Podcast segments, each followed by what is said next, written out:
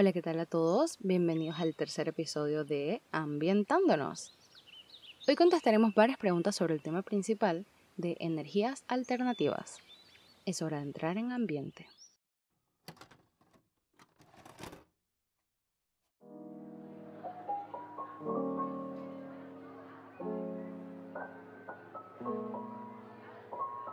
La primera pregunta del día es, ¿cuál es la energía más limpia?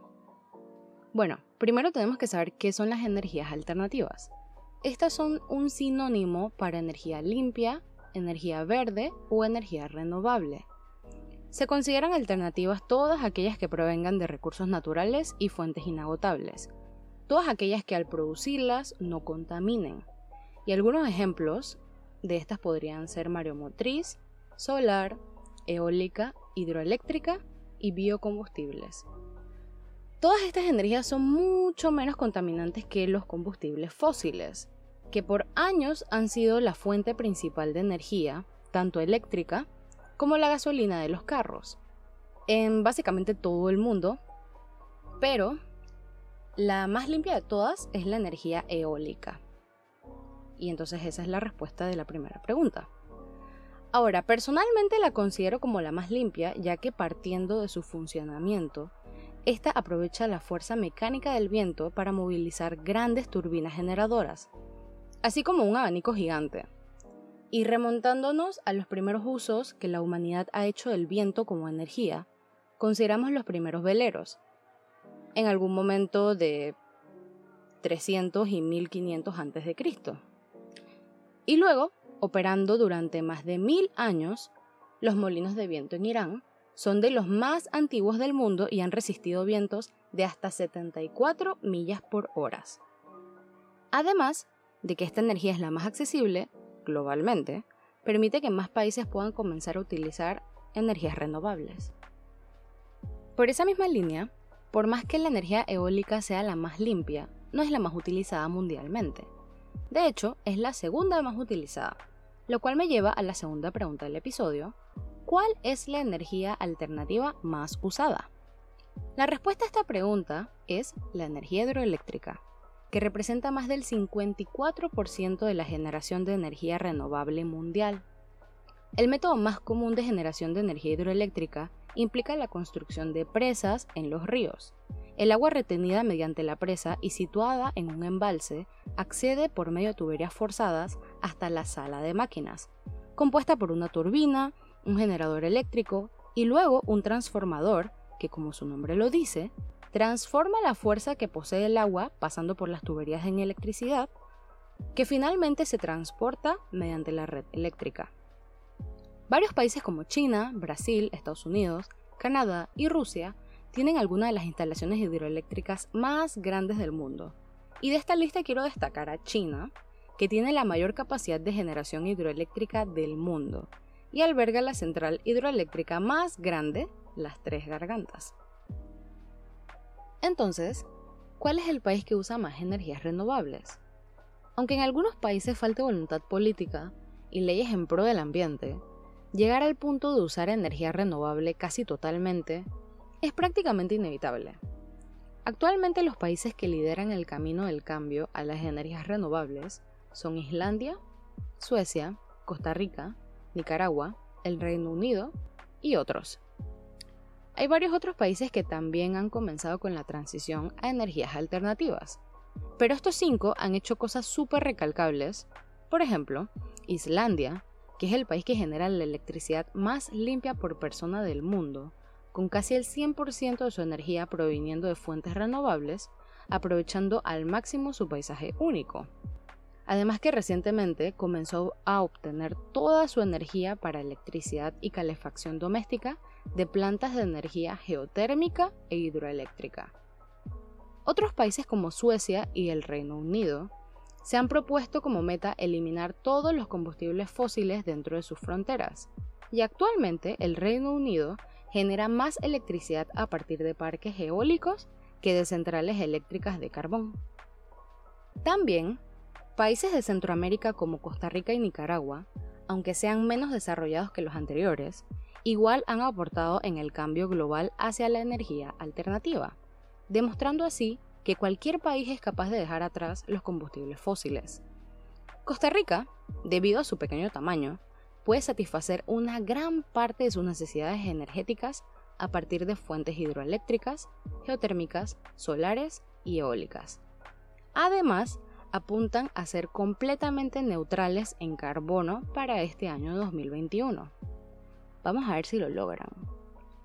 Y bueno, Nicaragua, al igual que Costa Rica, tiene una serie de volcanes, lo que hace viable la producción de energía geotérmica.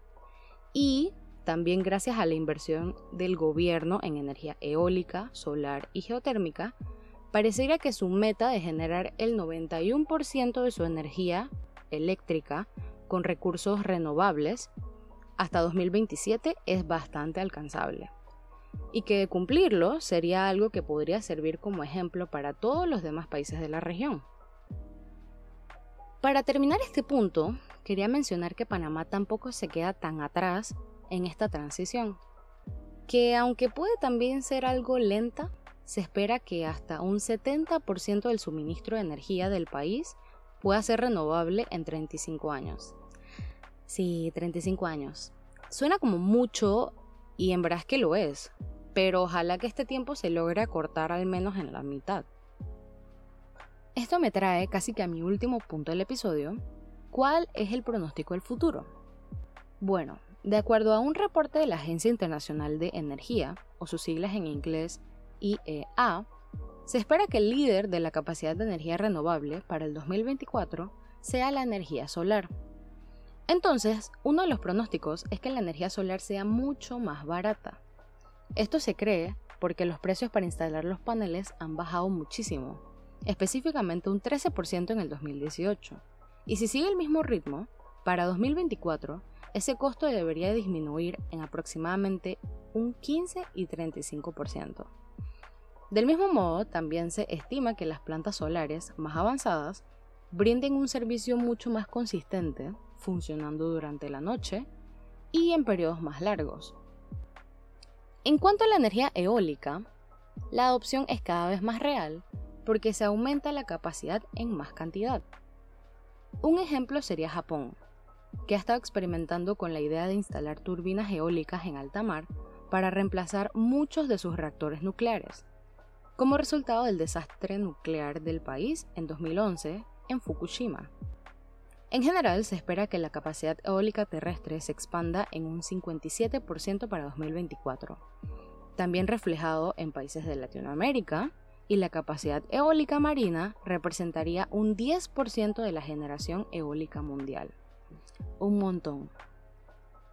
Finalmente, la energía hidroeléctrica aumenta y se cree que hasta el 2024 sigue siendo la fuente primaria de energía en el mundo, creciendo globalmente un 25% gracias a megaproyectos en China y uno en Etiopía.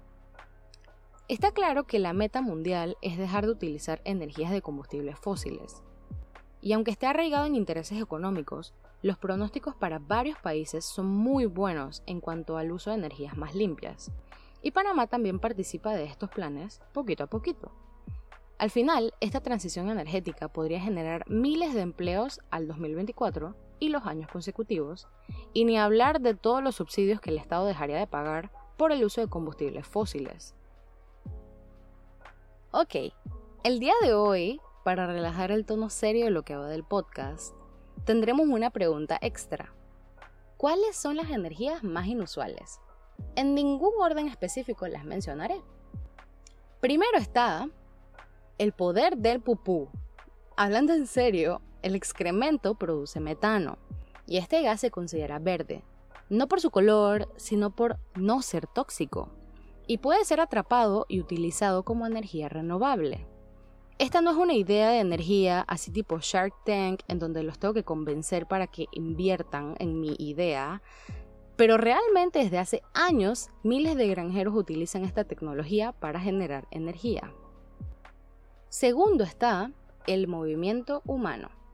En algunos países ya existen proyectos que investigan cómo generar energía a partir de las vibraciones generadas por los automóviles en las carreteras energía que se podría emplear en luces o señales de tráfico actualmente alimentadas con baterías o paneles solares. Lo malo es que el material piezoeléctrico colocado debajo del hormigón no siempre resiste las fuerzas del tráfico, por lo que se acaba rompiendo. Un ejemplo real de generación de energía a través de las vibraciones está en el centro comercial de Westfield Stratford City, cercano al Estadio Olímpico de Londres, donde las baldosas están diseñadas para obtener energía de las pisadas de los peatones, generando así cientos de kilovatios por hora de electricidad que pueden ser utilizados en múltiples aplicaciones como iluminación de señales, anuncios digitales o zonas Wi-Fi. Tercero, y mi favorito personal, el azúcar. Actualmente se está desarrollando una manera de convertir el azúcar en hidrógeno. Los científicos combinan azúcares vegetales, agua y enzimas en un reactor que genera hidrógeno y trazas de dióxido de carbono. Ese hidrógeno podría ser capturado y bombeado a través de una célula de combustible para producir energía. Aunque a esta tecnología le quedan algunos años para que sea rentable y eficiente, antes de que los consumidores puedan echar el azúcar en sus tanques de gas, lo que parece más realista a corto plazo es el uso de la misma tecnología para crear baterías de larga duración a base de azúcar para ordenadores, tablets, celulares, etc. Finalmente, el calor humano. Ya hablamos del movimiento humano, pero el calor que genera el cuerpo humano libre y eficiente, es una fuente a tener en cuenta, sobre todo en lugares como trenes o metros, en los que se concentra mucha gente durante el día. Por un lado, en París, el Hábitat de París, organización encargada de la creación de viviendas sociales, utiliza la energía generada por los usuarios de la estación del metro Rambuteau para calentar 17 apartamentos en una urbanización cercana a un lugar de gran interés cultural, el Centro Pompidou. Esto reduce en un tercio las emisiones de dióxido de carbono y el consumo de energía asociados con el calentamiento de estos edificios. Y bueno, bastante inusuales estas fuentes de energía, ¿no? Personalmente, los que me han escuchado en la universidad, yo jamás pensé que del azúcar literalmente se pudiera sacar energía. Siempre que yo pensaba en echarle azúcar a un motor del carro, no tenía precisamente en mente que funcionara y actuara como combustible, ¿saben? Pero esa es una conversación para otro día. ¿Qué les pareció el tema de esta semana? Las energías alternativas son un mundo extenso lleno de información súper interesante sobre todas las ideas que todos los seres humanos han tenido que concebir para tratar de desacelerar un poquito el desgaste del planeta que se viene dando desde la revolución industrial. Y muchas de estas ideas probablemente lleguen a ser la norma dentro de unos años o más. O bueno, ese es el resultado ideal. Por último, el próximo sábado estaremos hablando sobre ecología urbana, lo cual me lleva a hacer esta pregunta, ¿qué tanto afecta la basura en nuestro ecosistema? Esta y otras preguntas serán respondidas en el próximo episodio de ambientándonos. Además, esta semana hicimos otra ronda de preguntas y respuestas y quería recordarles que todos los lunes están más que invitados a comentarme lo que sea que les salga del corazón. Así que los espero. Antes de irme, quiero darle las gracias a todos por sintonizar este episodio y recuerden seguirme en Instagram en arroba para enterarse de todos los temas que juntos hablaremos.